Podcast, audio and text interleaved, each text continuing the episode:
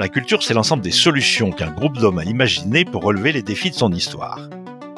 N'essayez pas d'objectiver, parce que si vous essayez d'objectiver, vous allez perdre la rationalité de votre interlocuteur. Il n'est pas dans votre contexte, il ne voit pas le monde comme vous, donc il ne pense pas comme vous. Bienvenue sur Sismic. Rien de tout ça n'est réel. Qu'est-ce que le réel? Quelle est ta définition du réel? Chaque génération, sans doute, se croit vouée à refaire le monde. Notre savoir nous a fait devenir cyniques. Nous sommes inhumains à force d'intelligence. L'humanité est menacée dans ses fondamentaux. Tu dois trouver dans tes rêves l'avenir pour lequel tu as envie de te battre. Bonjour Claire Michalon. Bonjour Julien.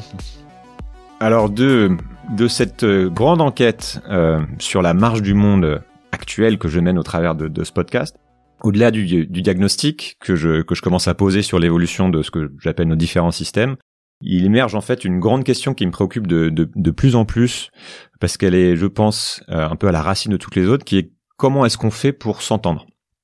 Et parce que s'entendre, moi je prends ça un peu comme la condition première, in fine, pour nous accorder sur la, la manière de résoudre les, les, les défis actuels, et aussi qui, c'est aussi ce qu'il va falloir faire. Il va falloir qu'on arrive à s'entendre pour pouvoir ensemble euh, vivre dans un monde qui est en train manquablement de, de, de changer profondément, ce qui risque d'être euh, inconfortable pour beaucoup d'entre nous.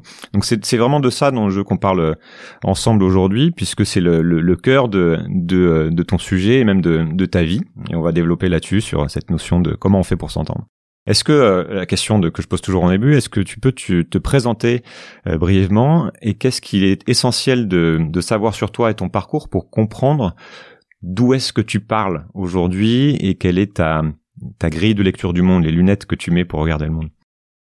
Oui, bah évidemment, euh, c'est intéressant de commencer par ça parce qu'il faut évidemment combattre l'idée selon laquelle quelqu'un aurait la bonne solution en toute objectivité. Ça, ça n'existe évidemment pas, parce qu'il y a une chose avec, laquelle il faut toujours compter, c'est la subjectivité de chacun. Parce que, comme ton, ta question le suggère, nous regardons tous le monde depuis notre propre histoire. Et on ne peut pas faire autrement. Donc euh, là-dessus, il vaut mieux en prendre compte. Alors ma propre histoire, elle est finalement très très simple. J'ai fait des études d'agronomie, je me suis marié, je suis parti en Algérie, j'ai travaillé en Algérie dans le domaine du développement de l'agriculture. Et puis je suis rentré en France un moment, là j'ai connu le chômage, et puis je suis reparti avec femmes et enfants pour le Gabon, où j'ai mené un projet de développement des cultures vivrières dans le nord du pays pendant quatre ans. Ensuite je suis rentré, et puis euh, on m'a embauché, une structure m'a embauché, une structure associative, pour former mes successeurs donc pour former ce qu'on appelle aujourd'hui les volontaires de l'humanitaire. La particularité, c'est que les 20 gars qu'on m'a envoyés en formation tout de suite, j'avais pas plus d'expérience que ça, partaient dans 20 pays différents. Et on m'a dit tu te débrouilles. Et donc il fallait former 20 personnes partant dans 20 pays en même temps. Donc j'ai été tout de suite contraint d'inventer un système qui puisse parler objectivement à 20 personnes, ou du moins efficacement plutôt à 20 personnes, alors que les uns parlaient, partaient euh, au Nicaragua, les autres en République centrafricaine, les troisièmes au Vietnam, etc. Il fallait tenir un même discours à ces gens-là. Donc c'est cette contrainte qui m'a obligé à repenser complètement notre façon d'aborder l'autre parce que je ne pouvais pas l'aborder par la nationalité de destination, je ne pouvais pas l'aborder par la, par la religion, puisque euh, ces gens, ces, ces 20 volontaires, allaient rencontrer des gens extrêmement différents. Voilà, donc c'est ça la matrice initiale. Elle est, elle est pas du tout philosophique. Elle est très le résultat de contraintes. Et je me suis aperçu très très rapidement qu'en fonctionnant comme ça, on contournait en fait les principales difficultés issues d'une histoire non terminée de l'humanité. Alors on peut dire un mot dans ce que j'appelle l'histoire non terminée de l'humanité, c'est quand euh, on regarde, euh, disons au moins l'histoire de l'Homo sapiens, qui est une version courte de l'histoire de l'humanité. C'est seulement les 200 000 dernières années. On peut constater que le grand mouvement qui a caractérisé les Homo sapiens, ça a été de changer régulièrement d'échelle euh, sur la définition de nous. On avait au début simplement des familles qui se défendaient toutes contre les autres. Et puis évidemment, c'est très dur d'être en bagarre constamment contre tout le monde. Et donc ces familles se sont plus ou moins réunies par des jeux d'alliance, d'ailleurs de mariage, de choses comme ça, pour faire des groupes plus grands, plus à même de résister aux autres. Parce que quand vous agrandissez votre groupe, vous êtes vous-même un peu plus nombreux et du coup, mathématiquement, vos ennemis sont moins nombreux.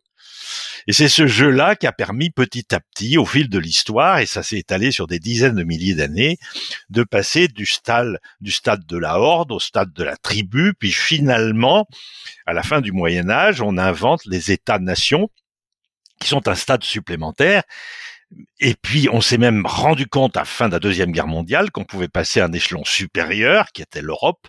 C'est toujours un, une, une, croissance continue du diamètre social dans lequel on se reconnaît avec l'autre. Voilà. Ça, c'est un grand mouvement historique extrêmement lent, mais qui m'a paru très important et au sein duquel on peut dire que le stade de l'État-nation n'est qu'un stade absolument nécessaire. Rien ne dit qu'il soit définitif et la construction européenne est le stade suivant qu'on essaye de passer. Et on voit bien la difficulté. Hein. Il y a 60 ans que c'est dans les tuyaux, c'est pas encore fini, c'est très laborieux. Mais l'espèce humaine est ainsi faite. Et donc, à partir du moment où on constate que l'État-nation n'est qu'un stade intermédiaire et probablement nécessaire dans l'évolution de l'Homo sapiens, eh bien à ce moment-là, il n'est peut-être pas nécessaire de réfléchir strictement à partir des nations, c'est-à-dire des frontières, des nationalités, tous ces paramètres-là, qui en réalité nous gêne considérablement dans le raisonnement. Voilà, pour placer le tribut, c'est à partir de ça que je, que je regarde le monde. Quand, euh, bah, quelle est la, lecture que tu fais de, tu as développé un peu l'histoire, on comprend bien, mais quelle est la lecture de, ce moment qu'on traverse, de l'époque actuelle que, que tu fais, de cette euh, ce qu'on appelle la grande accélération justement de, de, pour certains, de ce grand basculement pour d'autres, et quels sont les les, caractéristiques principales qui se dégagent quand on peut prendre un peu de recul sur les événements actuels, pas forcément actuels actuels, même si euh, le, la pandémie est un marqueur, mais voilà, c'est cette tendance dans laquelle on est. Alors, euh, aujourd'hui, on est dans une remise en cause tout à fait fondamentale de la notion de progrès en réalité. Parce que nous avions une définition du progrès qui s'était considérablement affirmée dans la deuxième moitié du XXe siècle, et que l'on peut résumer de la façon constante, de façon euh, assez simple, c'est un contrôle croissant des incertitudes. Et chaque année, chaque décennie, chaque génération, on contrôle un peu plus les incertitudes. Ça, c'était la notion sur laquelle on, a démarré à partir du grand basculement de la révolution agro-industrielle du début du XVIIIe siècle, surtout en Angleterre et puis après dans l'Europe occidentale, euh, où on était persuadé que l'on allait contrôler de plus en plus les incertitudes. Avec au tout début du 20e, euh, du 21e, quelque chose qui est très amusant, c'est que le contrôle des incertitudes allait s'appliquer à la mort, ça donnait les transhumanistes, qui nous expliquaient qu'on allait contrôler aussi ça, et que donc on pourrait vivre beaucoup plus longtemps, euh, même mille ans, disait l'un de ces transhumanistes bien connus en France. Hein. Euh, mais en même temps, on a vu monter l'antithèse. C'est-à-dire que en même temps, on se rendait compte qu'en réalité, il y a des choses qu'on ne contrôlerait probablement jamais. Et les deux, les, deux contraintes qui nous sont tombées sur le dos, d'abord euh, à l'échelle séculaire, c'est au passage du 20e au 21e siècle, c'est le dérèglement climatique. Donc, la première sirène, d'alarme du dérèglement climatique, c'est 1992, c'est Rio, euh, Rio de Janeiro. Et là, on nous dit attention, attention, l'activité humaine est en train de faire basculer le climat. Il faut vraiment s'y pencher. Et puis, c'est resté quelque chose d'un petit peu ténu. Et maintenant, on a cette année cette grande pandémie qui vient se rajouter. Et ce qu'elle a de caractéristique par rapport aux autres pandémies, parce qu'il y en a, il y en a toujours eu des pandémies, c'est pas en soi une nouveauté, c'est que manifestement, elle est liée au dérèglement climatique. Et donc, on a deux choses absolument liées l'une à l'autre qui nous remettent en cause la notion de progrès. Est-ce que nous sommes capables de contrôler tout de mieux en mieux? Ben, Quand on regarde l'échelle chez nous, est-ce que depuis un an, on contrôle de mieux en mieux les choses? Qui peut le prétendre? En, quoi, en quoi les liées au, tu dis, enfin, le rapport à l'environnement, peut-être pas directement au réchauffement climatique, mais au fait qu'on se rapproche. Si, si, si, parce que le, le il faut plutôt parler d'ailleurs de dérèglement. Le réchauffement climatique a un effet sur la biodiversité, et la biodiversité, en s'effondrant, fait disparaître les filtres. C'est le lien entre la biodiversité. Fait disparaître les filtres entre tel réservoir de virus, que ce soit une chauve-souris ou un pangolin, j'en sais rien, c'est quelque part par là. Et si Mmh, entre mmh. ce réservoir de virus et l'homme, il n'y a plus quelques dizaines d'espèces qui servent de filtre, alors les pandémies et les zoonoses, parce que la particularité de cette pandémie, c'est que c'est une zoonose, se répandent à toute allure. Et ce qui nous inquiète un peu quand même, c'est qu'aujourd'hui on s'active beaucoup avec un certain succès pour régler cette pandémie-là, mais on ne fait à peu près rien pour s'occuper du dérèglement climatique et donc de l'effondrement de la biodiversité qui fera venir d'autres pandémies. Donc on s'occupe toujours pas de la cause. Et ça, c'est une des grandes caractéristiques de notre époque, et c'est comme ça qu'on peut la voir. C'est un acharnement à gérer des conséquences et un très, très faible empressement à s'occuper des causes. Puisque ça se voit même dans le vocabulaire qu'utilise la technostructure euh, qui nous dirige, ou une expression française qui était, lorsque survient un événement, qu'il fallait tirer des enseignements d'un phénomène, depuis 2007, puisque c'est un, un politicien français qui a lancé cette manie-là, lorsque survient un phénomène, on en tire toutes les conséquences. Ce qui ne veut absolument rien dire en français, on ne tire pas des conséquences, les conséquences, elles sont, et par définition, indépendantes de notre volonté. Donc ça incite la population à réfléchir à partir des conséquences et pas à réfléchir à partir des causes cette dérive, qui est une dérive de vocabulaire et de syntaxe, est, en fait un marqueur d'une pensée focalisée sur les conséquences et plus du tout sur les causes. Donc on ne s'occupe pas des causes. Et on voit bien le, le, le drame, ce, ce, qui fondamentalement remet en cause la notion de progrès, puisque si on ne s'occupe pas des causes, notre capacité à contrôler les incertitudes s'effondre. Hmm.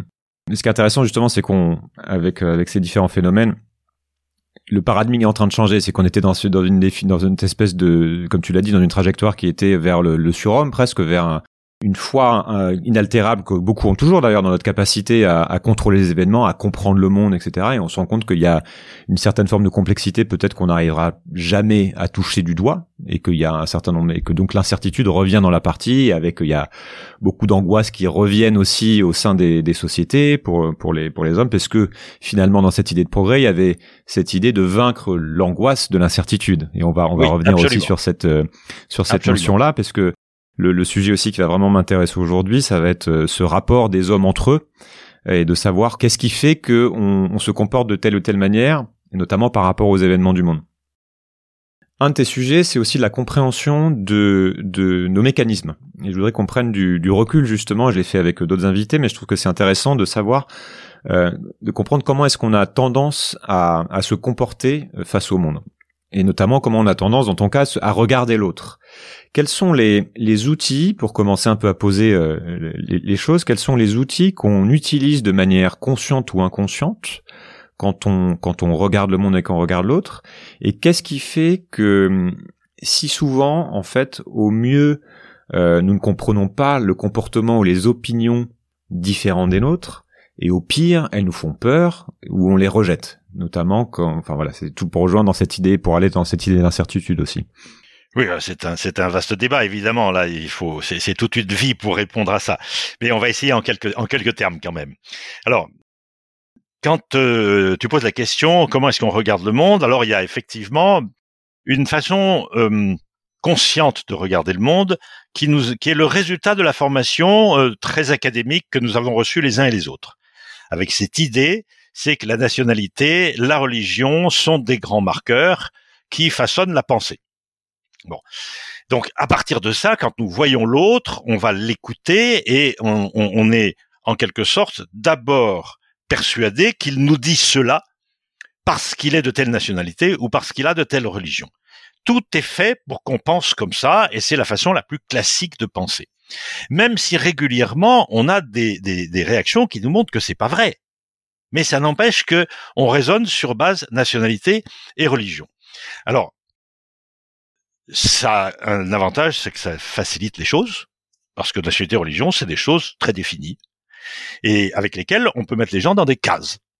Et on a une tendance à la simplification qui voudrait que tous, tous les hommes soient possibles d'être mis dans des cases. Ça a un énorme inconvénient, c'est que ces cases ne sont pas souples du tout. Et donc, d'une case à l'autre, il y a une frontière. Alors il y a une frontière entre la France et l'Allemagne, il y a une frontière entre des musulmans et des juifs, et puis des chrétiens. Euh, il y a des frontières partout.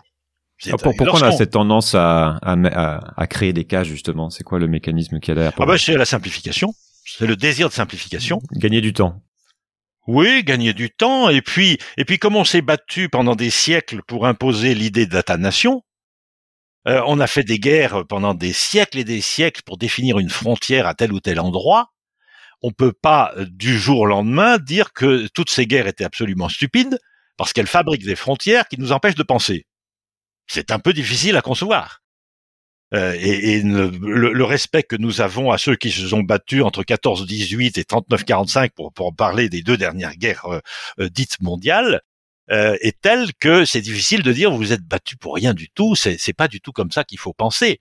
Donc euh, le simple respect de nos anciens nous conduit à survaloriser les notions de frontières en omettant de penser ou en évitant de penser que en réalité ces frontières vont être des obstacles à la pensée et vont être des obstacles au dialogue.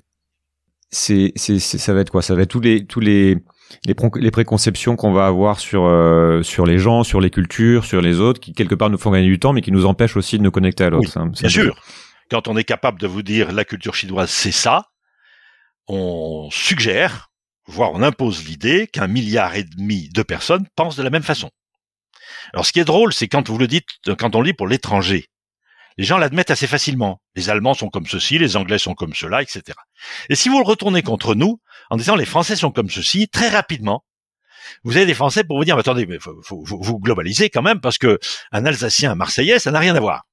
Et donc, quand on le retourne sur nous, on a très facilement des objections pour dire non, non, non, c'est une euh, approximation, c'est un amalgame, c'est quand même des clichés, les choses sont beaucoup plus diverses. Alors, on peut admettre la diversité chez nous, et, et quand on parle des autres, on n'admet pas la diversité, tout simplement parce qu'on la connaît pas. Donc il y a un désir de simplification chez l'autre qui nous fait croire que euh, quelqu'un qui habite le sud de l'Allemagne, quelqu'un qui habite le nord de l'Allemagne pense de la même façon. C'est évidemment pas vrai. Notamment la notion de, de, de, culture, parce que je voudrais qu'on passe un peu de temps à, à, à comprendre comment se décortiquer ça, comment se construisent ces raccourcis, ces opinions, ce, ce rapport au monde et à l'autre. Et une des choses qui, a priori, nous influence énormément en tant qu'humain, c'est la culture dans laquelle on est élevé, qui, selon l'endroit où on est, la religion qu'on a, etc. Qu'est-ce qui fait une culture? Et quelles sont les, les grandes composantes de, de, de la, de la, de cette influence? Et à quoi ça sert en fait? Comment est-ce que ça nous conditionne? Et à quoi ça sert? Pourquoi c'est là? Comment ça apparaît? Alors je vais faire une, euh, une anthropologue, je vais faire une, une réponse d'un anthropologue marginal que je suis. Très très marginal parce que justement j'ai pas du tout la même définition que la plupart des gens sur ce sujet. Et après avoir quand même pas mal roulé ma bosse depuis une cinquantaine d'années dans le monde, je suis arrivé à une définition de la culture qui est en fait extrêmement simple, qui est de dire que c'est l'ensemble des solutions, la culture c'est l'ensemble des solutions qu'un groupe d'hommes a imaginées pour relever les défis de son histoire. Pourquoi j'en suis arrivé à cette définition? Parce que chaque fois que j'étais face à un comportement culturel très difficile à comprendre pour moi, je suis allé en chercher la raison. Et en cherchant la raison, j'ai toujours trouvé une réponse concrète et précise à des problèmes concrets. Toujours. Aucun élément de culture n'était quelque chose, en quelque sorte, tombé du ciel, qui viendra là sans raison. Absolument tout. Par exemple, il y a quelque chose qui est intéressant parce que nous sommes en train peut-être de vivre une modification culturelle très importante. À la fin du XVe siècle, nous sortions des époques relativement violentes puisque justement c'était les prémices de la construction des États-nations et donc les régions se tapaient bien sur la gueule les unes sur les autres en France. Euh, on a inventé un système pour arriver à se parler sans se trucider, qui consistait à montrer sa main paume ouverte à l'autre pour montrer que l'on n'avait pas d'arme dans la main. Et si l'autre n'avait pas d'intention belliqueuse, il faisait la même chose. Il nous tendait la main paume ouverte vers nous pour trouver qu'il n'avait pas d'armes. Ça a donné la poignée de main, qui est donc un élément culturel important, qui est un geste de paix. Je n'ai pas d'armes, je ne vous veux que du bien. Et ce qui est dans l'époque que nous vivons, fantastique 2020-2021, après cinq siècles d'existence, la poignée de main est en train de changer de sens. Et aujourd'hui, tendre la main à quelqu'un, ça peut vouloir dire je vais essayer de vous contaminer. Donc, on supprime la poignée de main. Eh bien, notre culture est en train de changer. Et tous les éléments de culture sont toujours comme ça. Ce sont des réponses qui s'avèrent en fait momentanées et contextuelles. Et donc susceptibles de bouger. Et je pourrais sauter des, des quantités d'exemples d'éléments de culture française qui ont euh, changé depuis, depuis 60 ans. Qui ont complètement changé sans que les gens s'en rendent vraiment compte. Parce que le contexte change et les hommes s'adaptent à leur milieu. Et quand je dis les hommes s'adaptent à leur milieu, ils s'adaptent à ce qu'ils perçoivent de leur milieu. C'est totalement subjectif. Personne n'a de vision objective du monde, et chacun, en fonction de ce qu'il perçoit, va effectivement s'adapter à sa perception. Et ça, c'est l'une des caractéristiques du travail que je fais maintenant depuis longtemps, c'est de dire aux gens, n'essayez pas d'objectiver. Parce que si vous essayez d'objectiver, vous allez perdre la rationalité de votre interlocuteur. Il n'est pas dans votre contexte, il ne voit pas le monde comme vous, donc il ne pense pas comme vous. Et ça, c'est vraiment des éléments absolument majeurs euh, qui m'ont valu au début un petit peu des, de la perplexité, du doute. Et maintenant, je vois que beaucoup de gens se reviennent à cette vision finalement plus simple du monde.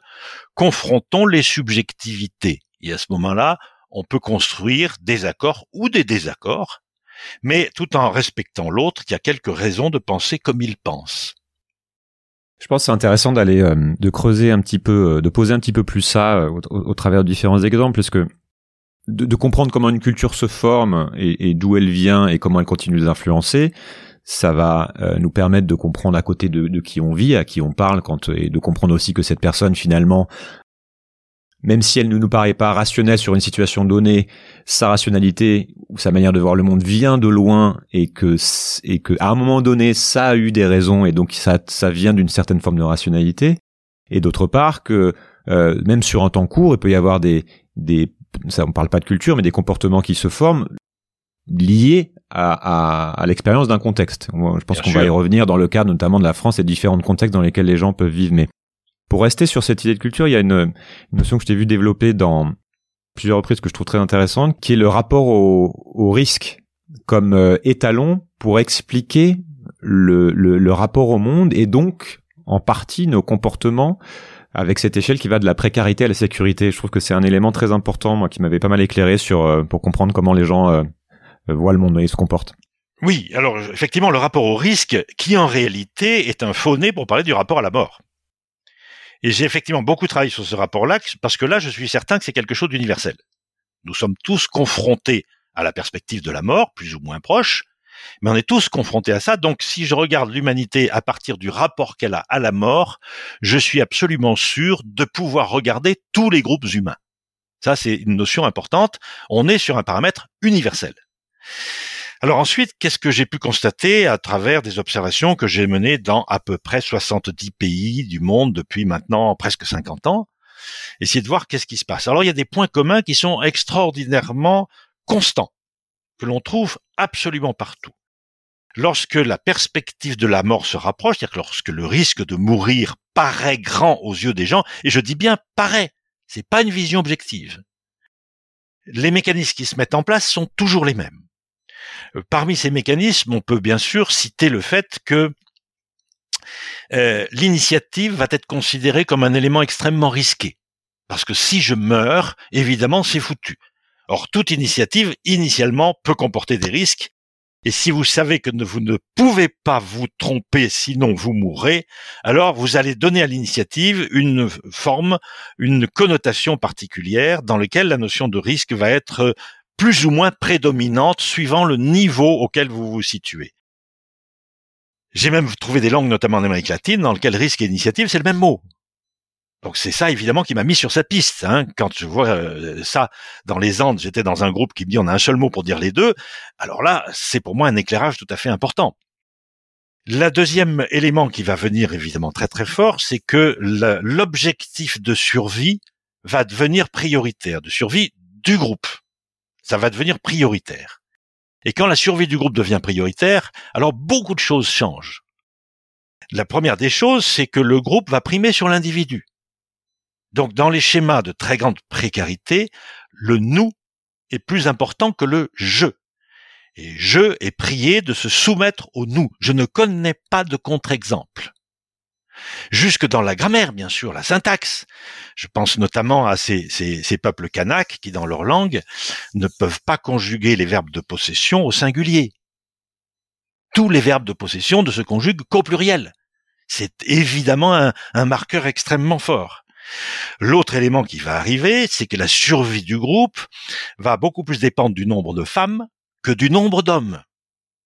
La physiologie humaine est ainsi faite que un homme et plusieurs femmes, ça peut faire plusieurs enfants, plusieurs hommes et une femme, ça fait qu'un enfant. Bon, c'est comme ça, qu'on le veuille ou non, qu'on soit partisan de la parité ou pas, c'est une notion importante.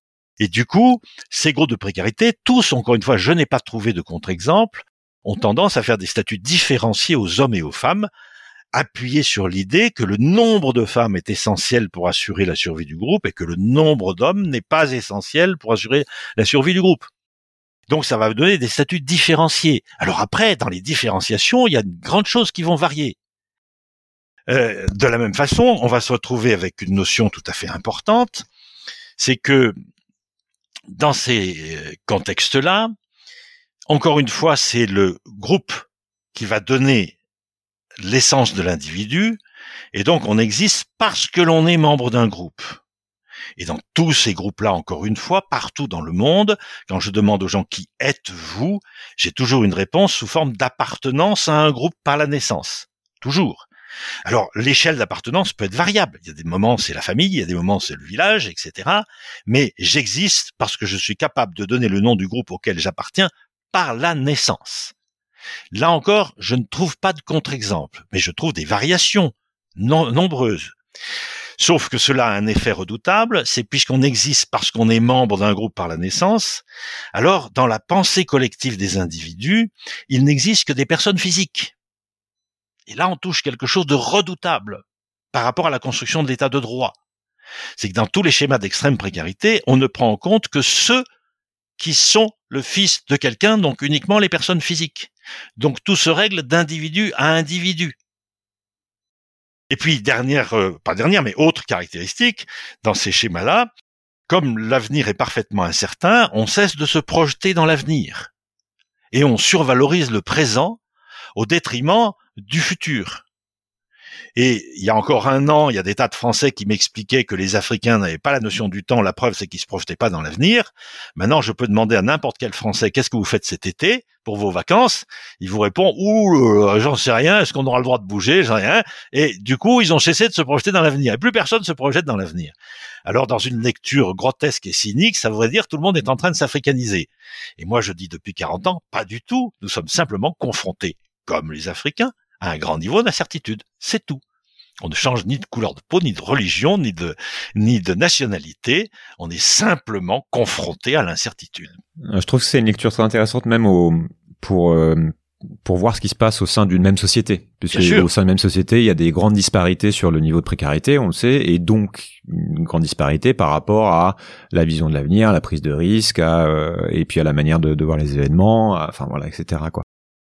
Pour illustrer ça, tu, tu, le rapport à la corruption que, que je, trouvais être un exemple intéressant parce que c'est pareil sur ça revient de plus en plus dans les débats. On voit évidemment que chaque pays va avoir un rapport à la corruption très différent. Souvent, quand il y a eu des affaires de corruption en France, on, on, on, on a pris en exemple, je sais pas, les Anglais ou les Anglo-Saxons qui sont beaucoup moins tolérants par rapport à ça, ou les Nordiques. Euh, et puis à contrario, on va juger euh, d'autres pays quand on voyage où euh, la corruption est, est, est rampante et on comprend pas pourquoi.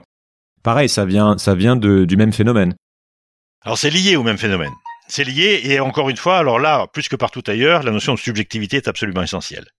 Parce que personne n'est capable de vous donner une définition absolue de la corruption partout dans tous les domaines. Tout ça est extrêmement variable. Mais l'idée est la conséquence de ce que je viens d'évoquer il y a un instant, à savoir, dans les schémas de précarité, il n'y a que des personnes physiques. C'est-à-dire qu'il n'y a pas de personne morale. Le concept de personne morale n'existe pas dans les schémas extrêmement précaires. Par contre, quand vous êtes dans un schéma de grande sécurité, je suis obligé d'aller là pour pouvoir répondre à ta question. Euh, on est dans un schéma où la survie de l'individu n'est plus en cause, la survie du groupe n'est plus en cause, parce qu'on contrôle tout, c'est ce qu'on pensait il y a encore à peu près un an. On contrôle tout, donc à partir de ce moment-là, l'initiative est possible, donc l'individu existe, et ça vous donne une identité, ou à la question qui êtes-vous, il faut répondre je fais cela. Et dans les sociétés de sécurité, qui êtes-vous? On répond, je suis enseignant, euh, je suis consultant, euh, je suis agriculteur, etc. On répond par ce que l'on fait. Et ça a une conséquence fondamentale, c'est qu'il suffit de faire pour être. Et ce décalage-là philosophique est un décalage absolument intéressant, parce que s'il suffit de faire pour être, alors tous ceux qui font sont, et si l'État fait quelque chose, alors il l'est, il existe. Et donc nous avons créé courant euh, 18e siècle essentiellement dans nos sociétés, avec euh, quelque chose de très long, parce que ça s'est étalé sur 300 ans quasiment. Hein. On a créé les conditions de penser qu'un être pouvait exister par ce qu'il faisait, et donc puisque l'État fait des routes, des écoles et des hôpitaux, il fait quelque chose, donc il l'est. Et donc nous avons construit une vision du monde dans laquelle on a installé le concept de personne morale, qui n'a pas de réalité autre que juridique et c'est un, c'est une convention entre nous. Personne ne peut me montrer l'État. Mais nous sommes d'accord pour dire qu'il existe. Et à partir du moment où la personne morale existe, que ce soit l'État ou l'entreprise, ces injonctions, on les appelle la règle. Alors si nous sommes dans un contexte où la personne morale existe, la règle, la loi, existe. Et la respecter fait partie des règles de droit fondamentales. Nous respectons les injonctions des personnes morales. Alors ensuite vont arriver là-dessus des choses plus ou moins hmm, violentes qui vont accentuer, minorer, etc. Donc dans les sociétés où la personne morale est admise par tout le monde, on va avoir un soutien très fort apporté cette fois-ci, et je fais un accro à ce que je disais tout à l'heure, à ce qu'on a appelé l'éthique protestante et les, travaux sur l'éthique protestante et l'esprit du, capitalisme hein, de Max Weber sont des travaux qui nous permettent de comprendre en quoi le protestantisme a surenchéri sur cette notion-là pour dire nous devons absolument respecter les injonctions des personnes morales. Ça, c'est une notion évidemment très très importante euh, qui fait que quand vous êtes dans des endroits où la proportion de protestants est très très importante, la probabilité des schémas de corruption est plus faible. Nous ne parlons que de probabilité, hein, puisqu'il y a toujours des gangsters partout. Mais nous ne parlons là que des probabilités. Euh, donc c'est la raison pour laquelle les pays à forte majorité protestante sont des pays qui sont partis sur ce schéma-là, qui lui n'est pas religieux à l'origine, hein, j'insiste bien. C'est le sentiment de sécurité qui fabrique ça fondamentalement, d'abord. Mais ensuite, il va être effectivement renforcé par l'éthique protestante. Alors que dans les pays qui sont sous influence euh, catholique. Alors là, on n'est pas passé dans les, schémas de personnes morales. Et je dis toujours aux gens, tant que à la messe, pour ceux qui y vont dans les messes de, de, de, de rite catholique, tant qu'on se met à prier pour le pape et on donne son nom, pour le pape François, ou pour l'évêque machin, on désigne des personnes physiques. C'est-à-dire que l'ensemble du dispositif euh, religieux est appuyé sur des personnes physiques reconnues et non pas sur des personnes morales. Et c'est la grande différence. Alors que le monde protestant adresse des prières à des personnes morales, à des collectivités, pas à des personnes physiques. Et là, on a quelque chose euh, qui est très fort. Alors évidemment, pour finir ma, réponse, lorsque vous êtes dans des sociétés où l'immense majorité des gens sont dans des schémas de précarité, c'est-à-dire n'ont pas la possibilité de concevoir la personne morale, tout n'est que personne physique, ce qui fait que les biens qui officiellement appartiennent aux personnes morales, les biens de l'État, eh bien, pour la plupart des gens, on considère qu'ils n'appartiennent à personne. Donc, ils deviennent disponibles, et les détournements de fonds et la corruption en tout genre se greffent là-dessus. Il en reste, la France est une situation intermédiaire parce qu'on est à cheval sur tout ça, et il en reste des tas de choses. Par exemple, ne pas payer tous ces impôts par optimisation fiscale euh, est quasiment considéré comme euh, bien. C'est mmh. astucieux. C'est malin. C'est malin. Et, vous avez des articles au moment de la déclaration d'impôt qui paraissent dans les journaux pour trouver des moyens de payer moins d'impôts. Et c'est tout à fait officiel. Alors que dans d'autres pays du monde, les gens se glorifient de payer non seulement tous leurs impôts, mais d'en payer beaucoup, donc ils contribuent au bien public largement. Alors que les Français peuvent parfaitement dire non, non, j'ai trouvé une astuce qui fait que je paye moins d'impôts et ça n'est pas dévalorisant socialement. On est dans un cas intermédiaire intéressant. J'aime beaucoup cette prise de recul sur le, enfin cette forme de relativisme justement sur les événements, de voir qu'il y a à chaque fois ce, tout ça a une histoire, tout ça vient de vient vient du contexte dans, lequel on est. Je trouve ça intéressant aussi la manière dont tu parles de, de la notion de tradition. Tu vois, ce qui est une, une tradition finalement, ça n'est que bah, quand tu as défini la tradition, tu le feras mieux que moi, mais ça m'a été évidemment soufflé euh, le jour où j'ai compris que tous les gestes que nous appelions traditionnels avaient chaque fois une réponse bien précise. C'était pas n'importe quoi, c'est toujours des choses extrêmement précises. Donc, euh, bah, euh, donnons une tradition, par exemple, le port de la cravate. Le port de la cravate, c'est une tradition qui est très très forte. Et il y a des tas d'endroits où il faut absolument porter la cravate, même si aujourd'hui c'est en train de disparaître petit à petit. Et l'histoire de la cravate nous donne quelque chose d'extrêmement simple. Hein. Euh, ça remonte à l'époque, toujours vers le XVe siècle, où euh, euh, les grands nobles avaient à leur service des bourgeois. Et les bourgeois qui étaient au service des nobles, pour montrer qu'ils étaient au service d'eux, devaient porter un lacet de cuir autour du cou. En fait, une laisse. Hein. C'était une laisse symbolique pour dire je suis au service d'eux. Cette, ce lacet de cuir autour du cou, d'ailleurs, les cow-boys dans tous les westerns, on le voit, ils ont tous un lacet de cuir autour du cou, ça veut dire je suis au service d'eux. Et puis un, un, régiment de soldats croates euh, au XVIIe siècle a trouvé que le lacet de cuir c'était pas, pas ni très pratique ni très joli, donc ils ont remplacé ça par une bande d'étoffe pour laquelle ils ont inventé un nœud un peu particulier qu'on a appelé le nœud de croate, ce qui a donné la cravate. Et la cravate est un signe de soumission aux puissants. Et c'est une tradition qui consiste chaque fois, évidemment, à inventer une pratique qui nous rappelle aussi une chose, c'est que nous sommes non seulement ce que nous sommes aussi, mais ce que nous avons été. Donc, la tradition, c'est ça.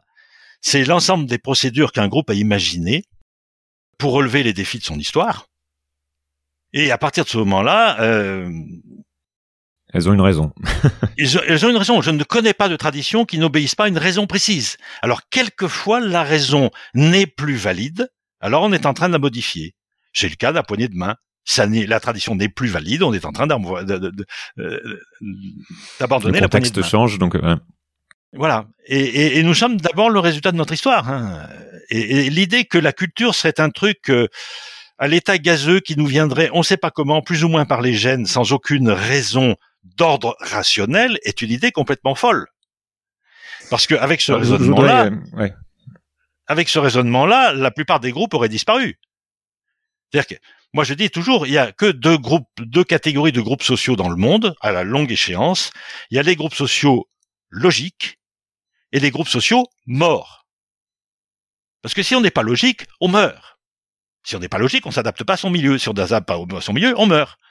Alors ensuite, les adaptations vont plus ou moins vite. Et aujourd'hui, on est dans une obligation d'adaptation très rapide, ce que les groupes ne savent pas très bien faire. On sait s'adapter lentement, on ne sait pas très, bien s'adapter rapidement.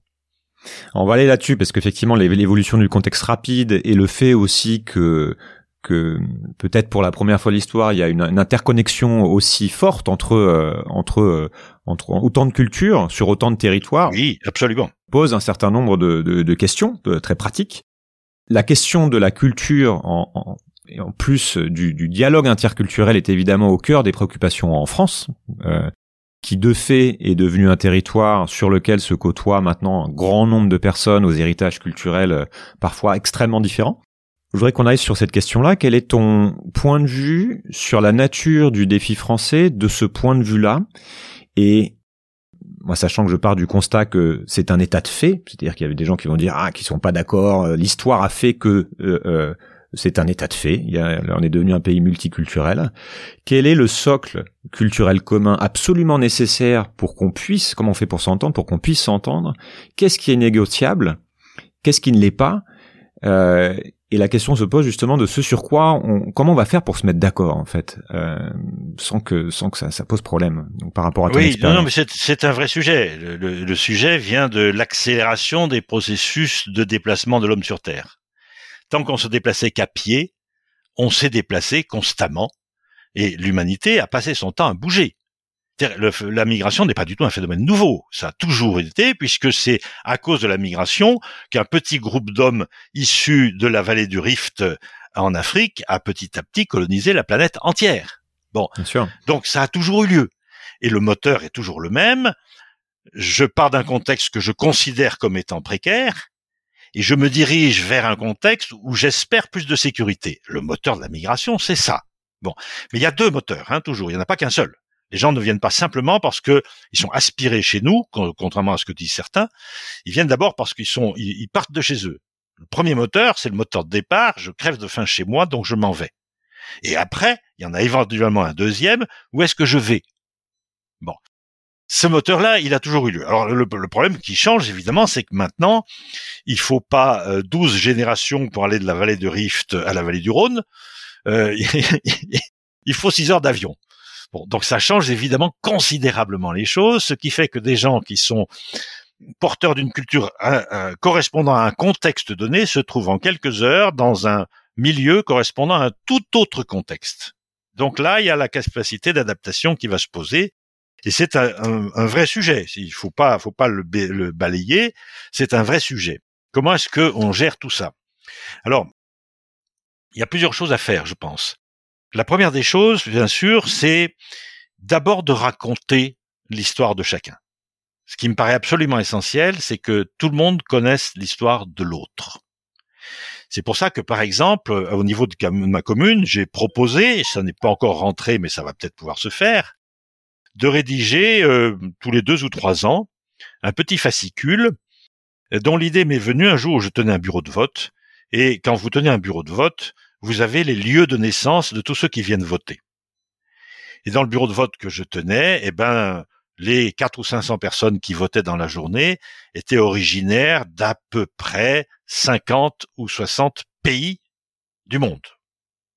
Sans parler des gens originaires de différentes régions de France. Et donc, j'avais dit à mon maire à l'époque, écoutez, on va en sélectionner 40 ou 50, on va leur donner une matrice. Un, où est-ce que vous êtes né? Deux, quelle formation primaire vous avez reçue? Trois, quelle formation secondaire éventuellement vous avez reçue. Quatre, est-ce que vous avez une formation professionnelle Cinq, racontez-nous comment vous êtes arrivé ici, de façon à ce qu'on comprenne les phénomènes de convergence et que ces trajectoires ne sont pas simplement de l'appétit pour les aides sociales pour notre pays, c'est d'abord l'impossibilité de vivre chez soi. Et donc, si chacun déjà avait sous les yeux un petit livret qui s'appellerait, moi je disais tout simplement, euh, j'habite à Damary-Lélis, voilà ce qu'est la population de Damary-Lélis, c'est-à-dire un, réceptacle d'une convergence extraordinaire de gens venus de partout et qui sont là maintenant. Et qui, pour l'immense majorité d'entre eux, ça ne pose évidemment aucun problème. Il n'y a que pour une petite minorité de gens que ça pose un véritable problème. Donc ça, ça me paraîtrait une première chose, raconter l'histoire de chacun et montrer la trajectoire de chacun, où en essayant d'échapper à la mort, il est finalement devenu mon voisin de palier. Parce que c'est ça, le véritable moteur. Donc ça fait partie des, choses absolument essentielles. Ensuite, il y a une autre chose qui serait absolument indispensable, et là je pars pour le moment de la gestion du présent. Hein. L'autre chose qu'il faudrait arriver à faire, bien sûr, c'est trouver un vocabulaire qui soit un vocabulaire commun à tous. Et pour ça, il ne faut pas restreindre le vocabulaire, c'est la tendance actuelle, il faut l'élargir. Et tu as déjà une problématique de la de de de, de, la langue, c'est la, le fait qu'il faut parler C'est l'histoire de la langue, mais mais à l'intérieur de la langue, y compris dans la langue française, y compris pour les francophones, élargir le vocabulaire pour couvrir le champ de l'autre. Parce qu'on a procédé de façon assez folle depuis une quarantaine d'années, où on est parti du principe qu'il y a des gens qui disposaient de peu de vocabulaire, donc il a été suggérer aux acteurs sociaux de se mettre au niveau 2. Donc, si j'ai affaire à un interlocuteur qui dispose de 150 mots de vocabulaire, je vais baisser mon vocabulaire à ce point-là. Ça a été la grande faillite du travail social, où je peste depuis des années contre parfois, alors c'est en train de changer aujourd'hui, hein, mais il y a quelques années, des éducateurs qui avaient un vocabulaire aussi pauvre que les enfants qu'ils étaient chargés d'éduquer. Alors je disais, en gros, vous êtes dans une voiture, vous savez pas qui conduit, quoi. Et tout carré, ça veut dire conduire. Si vous n'avez pas plus de vocabulaire que les gamins dont vous occupez, qui conduit la bagnole? Et si personne ne conduit la bagnole, ou, comment voulez-vous aller quelque part? Donc il faut assumer le fait que le travail d'éducation consiste à enrichir le vocabulaire de l'autre.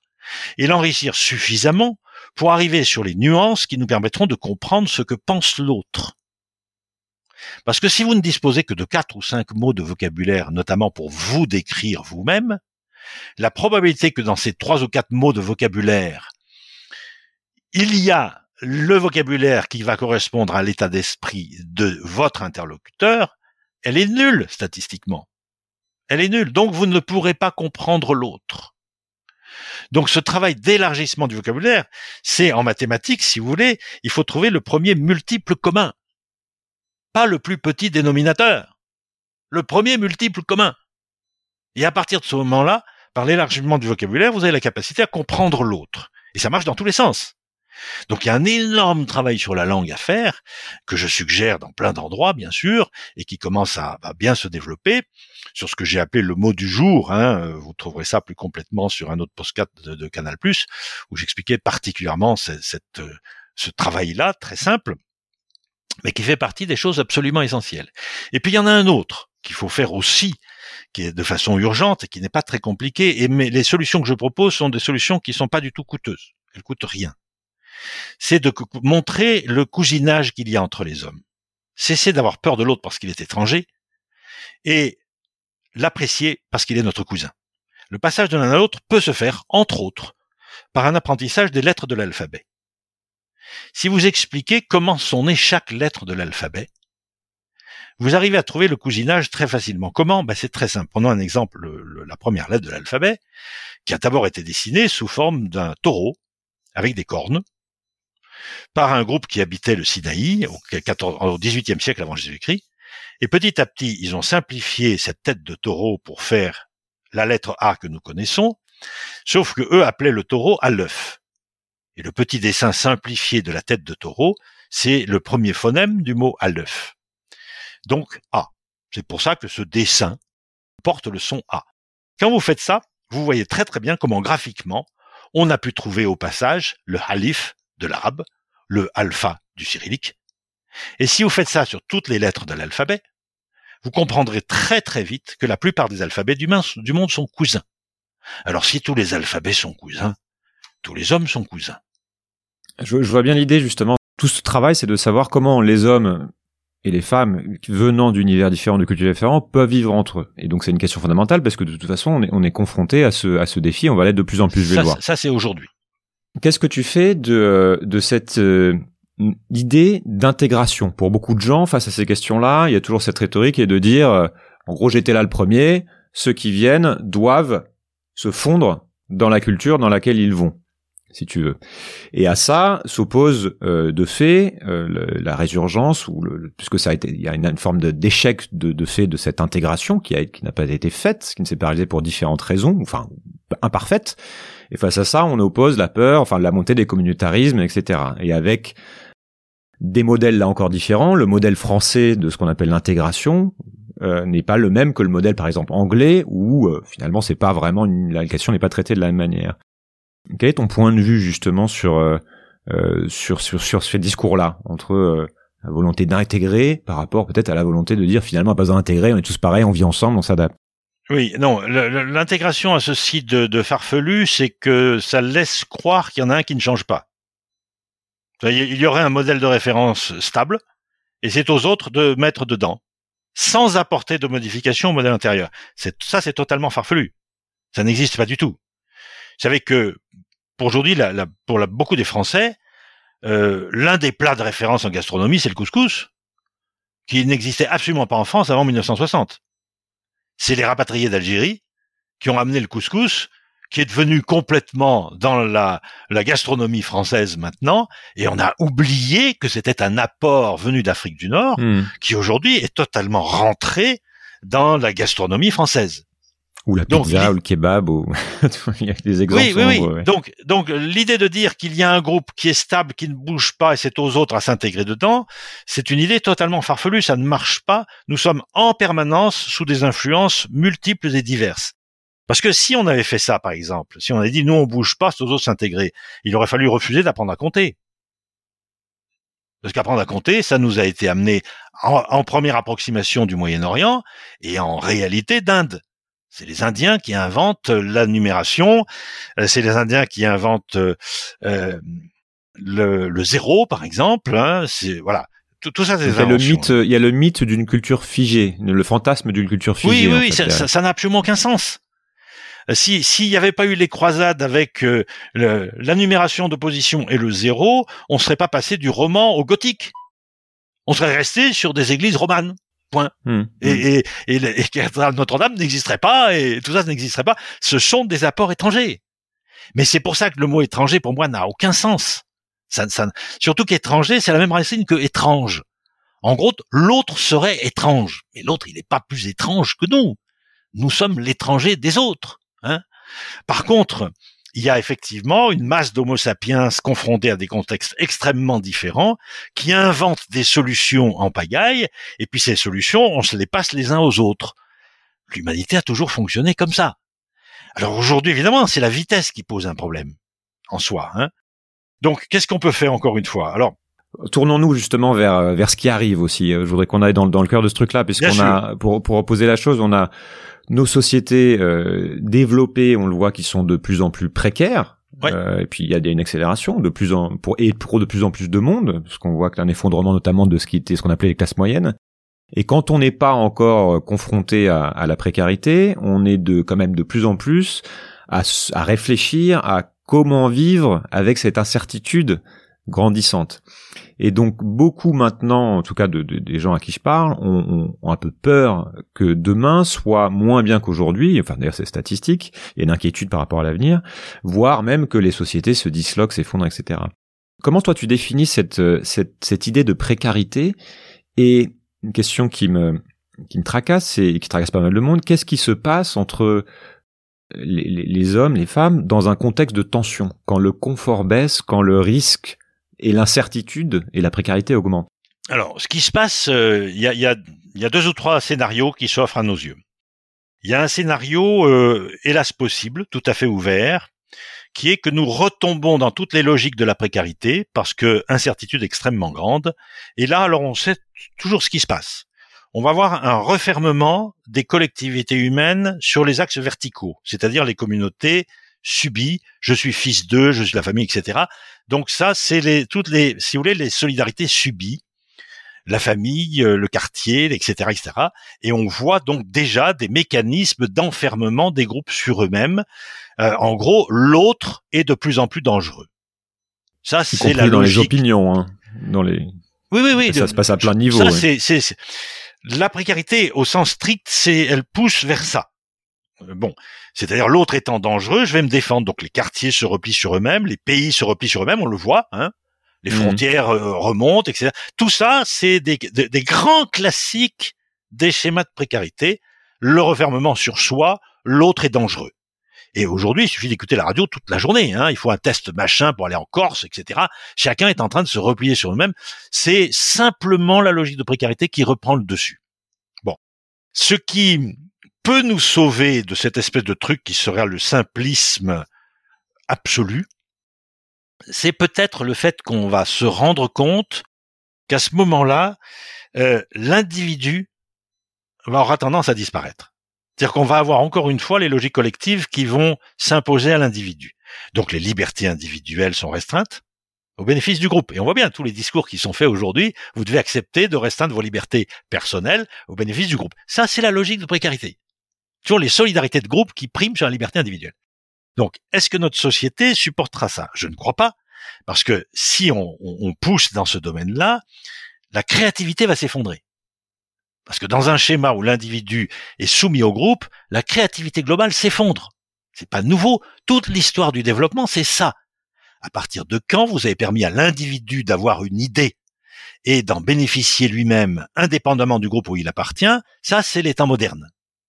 Si vous dites maintenant l'individu, vous fermez votre gueule et c'est le groupe qui décide de tout, la créativité s'effondre. Tous les régimes qui ont essayé de faire passer l'individu après le groupe se sont tous effondrés en termes de créativité. Donc de ce côté-là, il y a hélas pas de pas de mystère. Donc ça va peut-être nous sauver. C'est-à-dire que nous allons peut-être tous euh, capables de dire attendez, on, veut bien on veut bien redescendre dans des schémas de précarité matériels relativement sensibles, il faut pas étouffer la créativité individuelle parce que c'est elle qui nous sauvera malgré tout. Pour arriver à ça, il y a une petite chose qui risque d'arriver aussi, qui est la, tendance euh, soutenue euh, mordicus par les grands groupes industriels, qui est de dire réglons le problème du virus et recommençons comme avant. Alors là, vous avez des tas de symboles. Vous avez Air France qui vous dit euh, le trafic reviendra normal à partir de 2024. On va recommencer à faire circuler des avions à tout à l'heure dans tous les sens pour transporter des gens pour aller se dorer la pilule aux Maldives ou je sais pas quoi. Et on nous explique que c'est ça et la croissance va nous permettre de régler tout ça. Alors ça, c'est une tendance qui est effectivement fortement, le monde économique est accroché là-dessus, le retour à l'anormal, et vous avez tous entendu les jeux de mots qu'on faisait sur anormal, hein, l'anormal ou anormalité, euh, ce qui est probablement complètement déraisonnable, puisqu'on sait que c'est cette normalité-là qui est à l'origine du dérèglement climatique et de la pandémie. Donc le retour à la normale, c'est absolument stupide. Ça n'a pas, ça n'a même pas de nom. Alors il reste une troisième possibilité qui est réelle. Euh, c'est celle qui, notamment, qui, qui est travaillée à l'Institut des futurs souhaitables, notamment, hein, qui est de dire, on va garder l'individu, mais on va baisser les consommations. Donc, ça veut dire qu'on se focalise sur un, un paramètre central.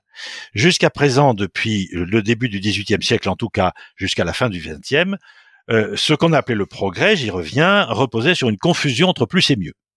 Il fallait faire plus pour que ce soit mieux. Donc produire plus de bagnoles, produire plus de plus de cela, plus de nourriture, même si on en gaspille le, tiers, etc., etc. C'était toujours le plus. La marche du progrès, c'était le plus, c'était le quantifiable. Et aujourd'hui, nous sommes sommé par l'histoire de faire la distinction entre plus et mieux. Et donc, la jeune génération qui monte aujourd'hui, qui rentre dans la vie active, va être devant l'obligation d'inventer un système économique ne reposant que sur le mieux et pas sur le plus. C'est-à-dire qu'on va modifier la notion de progrès. Et pour modifier la notion de progrès, on va dire l'important, c'est d'avoir une vie plus agréable, pas forcément une vie plus matériellement plus confortable. Donc, ça nous permettra de garder la maîtrise des incertitudes si l'individu garde toute sa valeur. Et l'individu va être chargé de faire mieux, mais surtout pas de faire plus. Alors c'est ce qui est en train de se passer de façon très très concrète, par exemple, par le développement des, euh, euh, des paysans boulangers des types qui s'installent à leur compte, qui font leur blé dans des conditions sanitaires euh, parfaites pour vendre du très bon pain. Ils, en, ils, font pas 3000 baguettes par jour. Mais ils font juste ce qu'il faut pour vivre confortablement. il, y a, beaucoup d'exemples de. Et dans ce domaine-là, ça c'est la piste d'avenir. Un retour d'abord au travail manuel, parce que et ça, Jean-Marc Jancovici le dit très bien, si on veut cesser de polluer, il faut cesser d'utiliser toutes les machines qui consomment essentiellement du pétrole et du gaz, et donc réintroduire de la manutention. Donc ça, c'est les grandes pistes d'avenir, décaler le plus et le mieux, travailler sur le mieux, remettre de la main-d'œuvre dans plein d'endroits pour diminuer le nombre de machines de façon à lutter contre le dérèglement mmh. climatique. Au passage, on y verra un énorme avantage, c'est qu'on va régler la question du sens parce que le progrès, en fait, est en train de s'effondrer, notamment parce qu'il n'a pas de sens. Lorsque l'individu a été réduit depuis quelques dizaines d'années à l'état de consommateur, qu'est-ce qu'on nous demande De remplir au maximum les caddies de supermarché. Ça, la mission qui nous est euh, donnée par l'État. Les consommateurs. Vous devez. alors ça, évidemment, la plupart d'entre nous se disent mais ça, je ne suis pas sur terre pour remplir un caddie de supermarché. Enfin, ça n'a strictement aucun sens. C'est-à-dire l'homme au service de l'économie. Et aujourd'hui, il nous faut réinventer un système où l'économie serait de nouveau au service de l'homme et pas l'inverse. Alors comment comment on fait euh, je, je, vois, je vois tout à fait hein, le, le, le, le projet entre guillemets. Je pense qu'on est on est beaucoup à à, à commencer à, à l'imaginer. En tout cas, moi, c'est quelque chose qui me, qui, qui me parle et que même je vais essayer de mettre en pratique. Mais comment on fait pour faire ça dans, dans ce contexte-là Et notamment avec ce contexte de, de, de monter des, euh, des tensions entre les groupes d'individus que tu as commencé à décrire quand la précarité arrive? Puisque c'est quelque chose, moi, que j'essaie de faire, même au travers de ce podcast, au travers de la en favorisant le dialogue et l'écoute et l'ouverture, mais on a, on a besoin d'écoute, on a besoin d'apprendre à poser euh, les bonnes questions, on a besoin de prendre du recul, d'accepter la complexité pour pouvoir inventer un modèle comme euh, comme celui que tu décris. Si on et si on veut pouvoir surtout comprendre euh, les autres comprendre d'où ils viennent comprendre ce qu'on a en commun et finalement arriver à vivre ensemble. Donc c'est c'est presque une condition première ça va être de de faire ça. Et, tu vois depuis des années maintenant Ce qu'on voit, c'est que la tendance, et tu, tu l'as dit, la tendance est aux antipodes de ça, puisqu'on a finalement rare, très rares sont les moments où les espaces, les contenus dans lesquels on va au fond des choses, dans lesquels on prend le temps de comprendre, faut faire court, faut faire divertissant, de plus en plus simple. On est sur la petite phrase, il faut que ça puisse être euh, tweeté, donc te tenir en 140 caractères, etc. Enfin, tu vois l'idée, le règne du clash, quoi, le gros titre. Donc le, constat, il est quand même un peu un peu effroyable. On voit qu'il faut, euh, ça va être plus plus plus dur que jamais, qu'il va falloir de construire du dialogue. Comment tu analyses cette situation? À quoi euh, cette tendance nous amène? Et surtout comment on en sort Quels sont le Je vois bien l'idée, mais comment on fait pour euh, pour reposer ce dialogue dans ce, contexte Alors, je crois qu'il y a d'abord une chose fondamentale qu'il faut avoir présent à l'esprit, c'est que la croissance démographique se traduit par une densité humaine de plus en plus forte dans le monde. Quand vous augmentez la distance, la, densité humaine, vous mhm. diminuez la distance entre les hommes. Donc, une notion géométrique de base, l'histoire nous impose de nous rapprocher les uns des autres. C'est pas une position idéologique, c'est une position géométrique. L'augmentation de la densité oui nous oblige à nous rapprocher. Donc, le débat sur faut-il ou ne faut-il pas est un débat qui est un non, non, non, ce n'est pas un débat. Mmh. la démographie nous impose de nous reprocher les uns des autres. Alors ensuite, comment faire? D'abord, effectivement, je crois moi euh, prendre le contexte de l'autre partiellement en charge.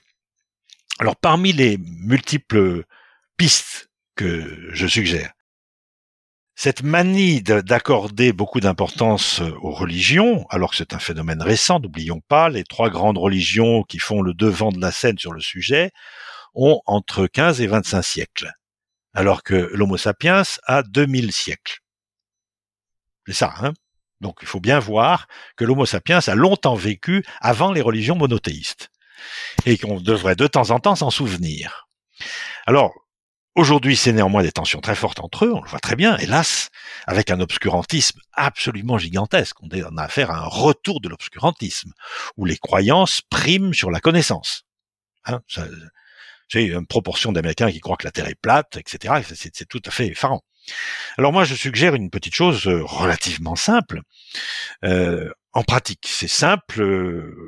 Philosophiquement un peu moins, euh, que j'ai une proposition que j'ai faite à la, à la, mosquée de ma ville, où j'ai dit au président de la mosquée, homme fort sympathique, qui avait un désir d'augmenter la taille de sa mosquée parce qu'il y a de plus en plus de pratiquants dans l'islam, c'est comme ça. Et je lui ai dit, écoutez, non, il faut prendre le taureau par les cornes, parce que si aujourd'hui vous allez dire à votre voisinage que vous allez agrandir la mosquée, vous allez avoir des réactions négatives, d'une part.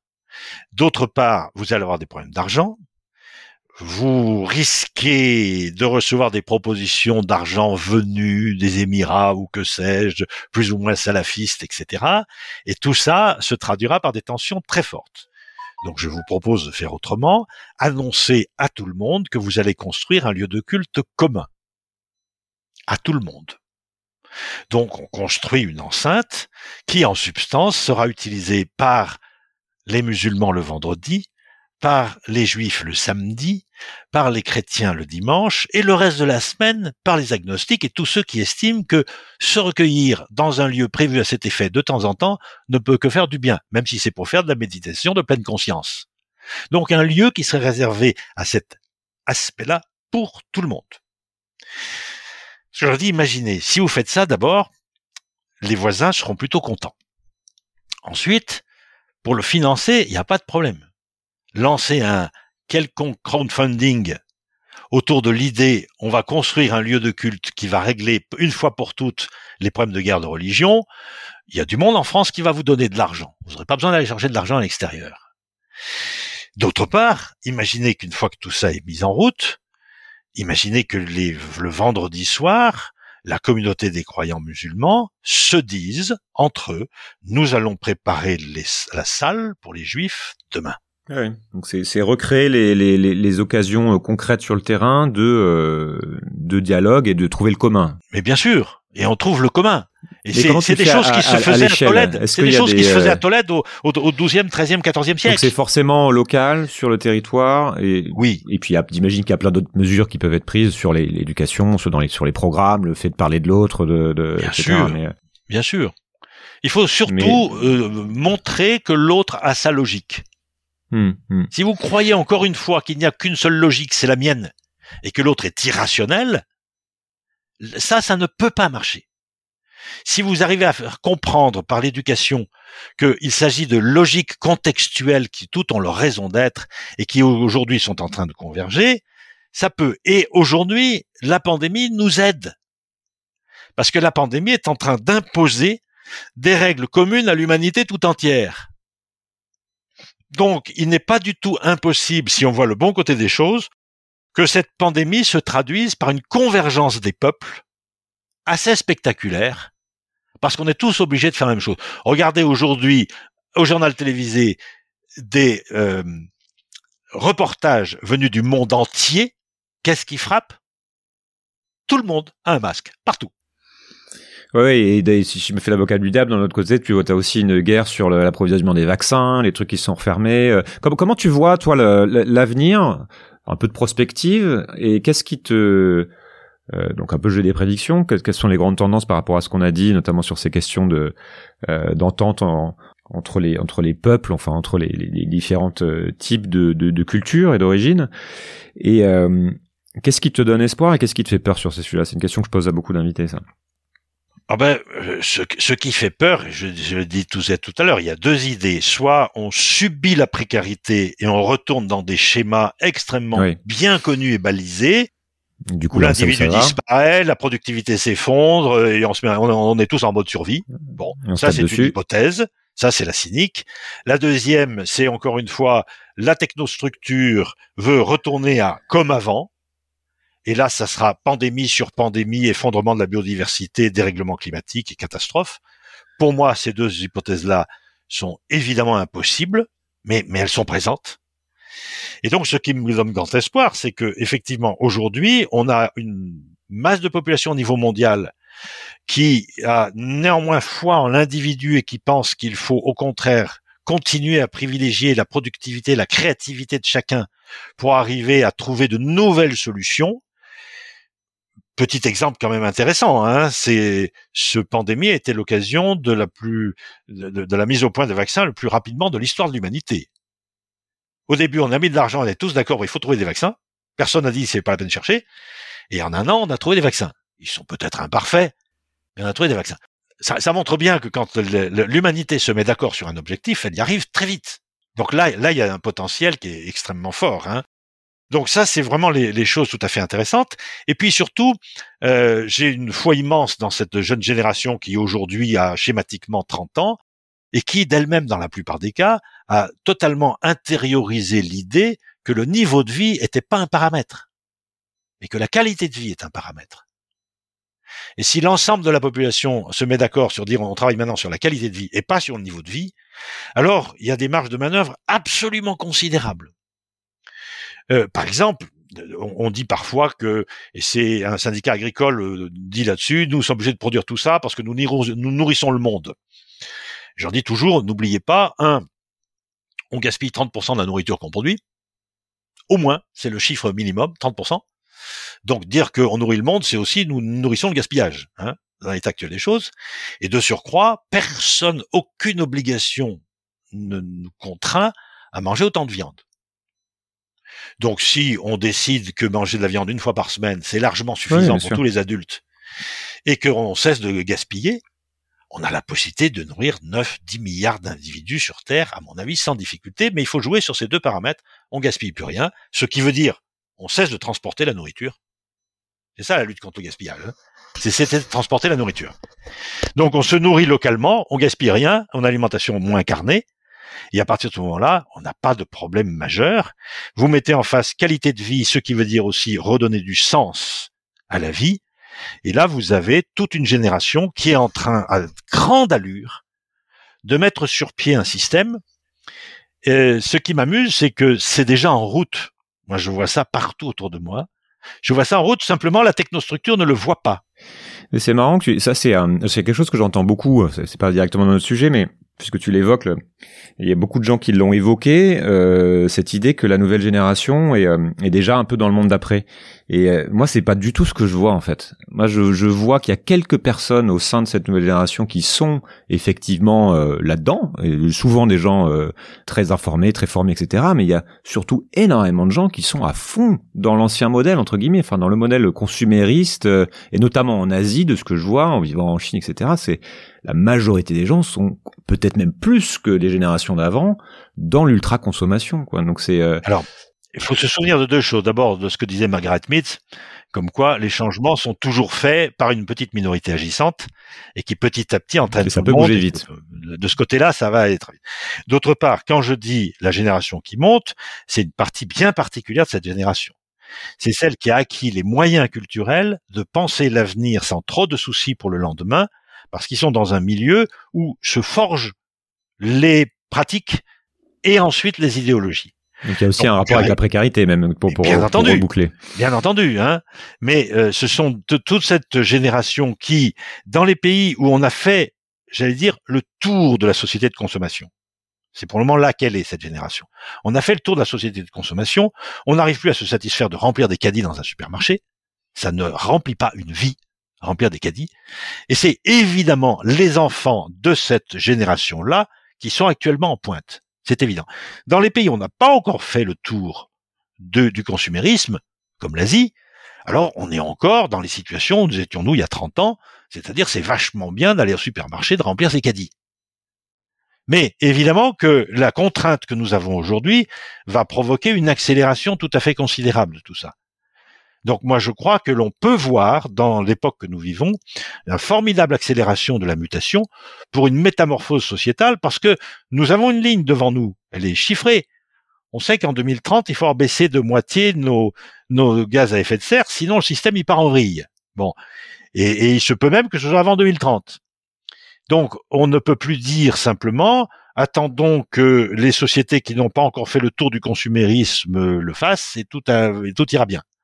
Quand on voit la rapidité avec laquelle la Chine a évolué, euh, ça va aller très très vite aussi. Moi, j'ai bien connu la Chine de Mao Tse-tung. J'ai bien connu l'époque quand j'étais gamin, où on appelait la Chine à l'école pour les petits écoliers français que nous étions, c'était le continent de la famine. En 1960, la Chine était appelée continent de la famine. Hmm. Oui, donc ça va vite. Donc, dans un sens comme dans l'autre. 50 ans, en 50 ans, elle est passée de continent de la famine à virtuellement première puissance économique du monde. Donc, elle fera le tour du consumérisme à une allure tout à fait considérable et se rendra compte très très vite, ne serait-ce que par la pollution, que le système est intenable. On, on, on arrive aux questions de fin j'essaie d'être de plus en plus aussi dans le concret, d'avoir un peu de, de, donner des choses aux auditeurs et puis surtout à moi-même, parce que c'est le c'est le point de départ de, de cette enquête. Qu'est-ce que tu conseillerais de faire concrètement euh, pour euh, pour se préparer à, à, à, bien vivre ce monde qui vient? Et, et pour moi aussi j'ai aussi la question qu'est-ce que tu racontes euh, aux enfants? Tu vois le côté un peu éducation. Oui, là c'est, c'est évidemment beaucoup de, de choses hein. ouais en, en, en 30 mots. Oui oui carrément carrément alors, euh, je dirais surtout, peut-être pour commencer par la dernière, c'est peut-être la plus importante. Hein, qu'est-ce qu'on dit aux enfants? Moi, je dirais surtout aux enfants, cultivez votre curiosité. Ne soyez jamais rassasiés et allez, allez voir, allez comprendre l'autre, cultivez votre curiosité. Vous allez voir, l'autre est un type passionnant. Il est porteur d'autres solutions, mais c'est un type absolument passionnant. Et, je donne souvent des exemples de bacs, par exemple, qui traversent des rivières sans énergie du tout, en utilisant le courant pour traverser le bac. Ça, c'est un truc qui m'avait été enseigné par les Togolais. Comment on faisait des bacs qui marchaient sans moteur, euh, sans effort, sans rien du tout. ils marchent très bien. Simplement, on utilise le courant pour mettre le bac de biais et on le fait passer, etc. Donc il y a sans arrêt des quantités de solutions que les hommes ont, qu'on peut aller chercher et qui nous permettent de nous passer des énergies fossiles dans un très grand nombre de situations. Très très grand nombre. Que ce que, ce que les Chémous ont inventé au Pérou pour lutter contre le gel, pour faire pousser des pommes de terre, c'est tout à fait extraordinaire. C'est des techniques que l'on pourrait utiliser partout en France. Hein. Et, au lieu de cultiver sous serre, on peut utiliser les méthodes Chémous du 9e siècle et ça marche retrouver très, très les bien. savoirs. Donc retrouver les savoirs ancestraux euh, qui évidemment suggèrent deux choses euh, admettre des rendements un peu plus faibles Et on en revient aux deux idées. Le rendement par unité de surface peut être plus faible, il sera plus faible, mais on arrêtera le gaspillage et on mangera moins de viande. Et là, on arrive tout à fait à nourrir le monde en jouant sur ces trois paramètres simultanément. Ensuite, c'est évidemment de dire aux enfants, vous allez voir que plus vous utilisez vos mains dans vos métiers, et plus votre vie a du sens. De façon à ce qu'on ne se cantonne pas avec un monde purement intellectuel qui ne brasse que des idées, ou un monde purement manuel qui se sent soumis aux autres, mais que chacun puisse avoir une double activité, à la fois intellectuelle et manuelle, qui permettent chaque fois de se nourrir l'un de l'autre. Moi, je dis souvent, j'ai autant de plaisir à faire une conférence qu'à faire un meuble. Faire un meuble est un truc fantastique. Je veux faire un meuble qui va à tel endroit. Je prends des mesures, j'achète du bois, je fais mon meuble et je le pose au bon endroit. Et j'ai une satisfaction absolument intense d'en faire un truc utile. Et c'est largement aussi important. Donc, garder l'usage des mains pour ne pas tomber dans la caricature de l'intellectuel qui ne brasse que des idées et ce sont d'autres qui les réalisent. Non, les mêmes personnes, même à toute petite échelle, doivent apprendre que euh, les deux fonctionnent. Notamment la main, c'est la continuité du cerveau.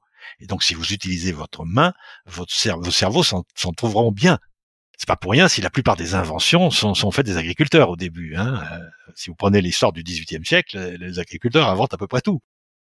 Voilà, donc ça, c'est des choses absolument fondamentales. Curiosité envers l'autre, utiliser les mains, se caler sur la qualité de vie et pas sur le niveau de vie. Avec ces trois paramètres-là, la vie devient tout à fait jouissive et on arrive à faire un truc tout à fait passionnant. Et puis, et puis, chose importante aussi, chose importante, euh, apprenez à argumenter. C'est-à-dire le débat, le véritable débat, pas l'invective, hein, mais la controverse, le débat argumenté, c'est aussi extrêmement utile pour ne pas avoir recours à des simplismes quand on parle, mais pouvoir poser une idée construite plutôt qu'un slogan simplificateur. Ça, c'est des choses évidemment qui sont extrêmement importantes dans tous les cas de figure. Après, le métier, il s'apprend sur place, sauf quelques métiers très très techniques. Ça reboucle avec euh, ce que tu as dit sur l'importance du vocabulaire et de la maîtrise de la langue. Ouais.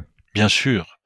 Vous savez, l'une des armes euh, formidables dans le monde, c'est quand même le verbe. Quoi. Savoir s'exprimer, c'est un atout extraordinaire dans la vie. Est-ce que tu as des questions de fin? Est-ce que tu aurais deux livres à conseiller que tu dis euh, un roman et un essai si possible? J'en ai plusieurs. Alors euh, donc en par principe, je ne citerai pas mon dernier bouquin. Ça ne se fait pas. Je le mettrai en lien. Il sera dans les notes. Parmi les deux hum, romans, euh, je, je vais me permettre de donner deux romans parce qu'il y en a plein qui sont intéressants. Hein, mais, mais il y a deux romans qui me paraissent pour moi des romans clés. Il y a un livre euh, publié il y a quelques années chez Sabine Vespizer, euh, écrit par Diane Meur et qui s'appelle Les villes de la plaine. Ça pose à peu près tous les fondements de l'interculturel. En un mot, le pitch, euh, quelque part 3000 ans avant Jésus-Christ dans le Moyen-Orient, ce n'est pas cité, on ne sait pas. Et c'est une société dans laquelle les scribes, tous les ans, recopient régulièrement les lois d'Anouer, qui est le dieu local. Voilà, alors euh, le scribe est très intéressé, et puis à un moment, il est obligé d'embaucher un analphabète pour différentes raisons, et puis il lui apprend à lire, et l'analphabète arrive à déchiffrer le mot demeure. Il dit pourquoi tu mets le mot demeure ici? Ben je dis parce que dans ma langue demeure c'est la maison des dieux, c'est une maison importante. Et l'analphabète derrière lui dit ben c'est curieux parce que dans ma langue ça désigne l'endroit où on met les chèvres. Et du coup se pose la question les lois doivent être-elles faites en fonction de la lettre ou en fonction de l'esprit, le contexte de chacun et tous les fondements de l'interculturel sont là-dedans. Ça, c'est Diane Meur, Les villes de la plaine. Et puis il y en a un autre très beau aussi qui s'appelle Libertango, écrit par Frédéric de Gelt, qui raconte l'histoire d'un handicapé qui, malgré tout l'opprobre dont il est victime, finit par arriver à être musicien et chef d'orchestre. Et cet handicapé chef d'orchestre monte l'orchestre du monde et ils vont jouer la plus belle musique du monde dans les endroits les plus épouvantables du monde pour donner aux gens des sentiments de plaisir et de bonheur. Et l'histoire de la musique, on aurait pu pendant une heure parler des phénomènes de musique. Hein. Frédéric de Gelt, Libertango, c'est aussi un très très beau roman. Et par la, le sentiment, par les émotions, on peut faire passer énormément de choses.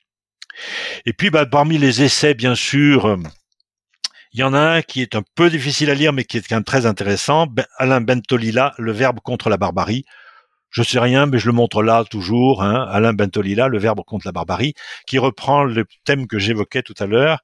Pour lutter contre l'obscurantisme, améliorons notre vocabulaire, c'est la meilleure façon. J'avais fait un, TED qui s'appelait euh, euh, L'utopie, un remède contre la barbarie, et qui évoquait largement cette question-là aussi. Merci beaucoup, Claire. Voilà, merci Julien. À bientôt. Et amusez-vous bien. La vie est quand même très belle à condition de rester curieux. C'est une belle conclusion. Changer le monde Quelle drôle d'idée Il est très bien comme ça, le monde, pourquoi changer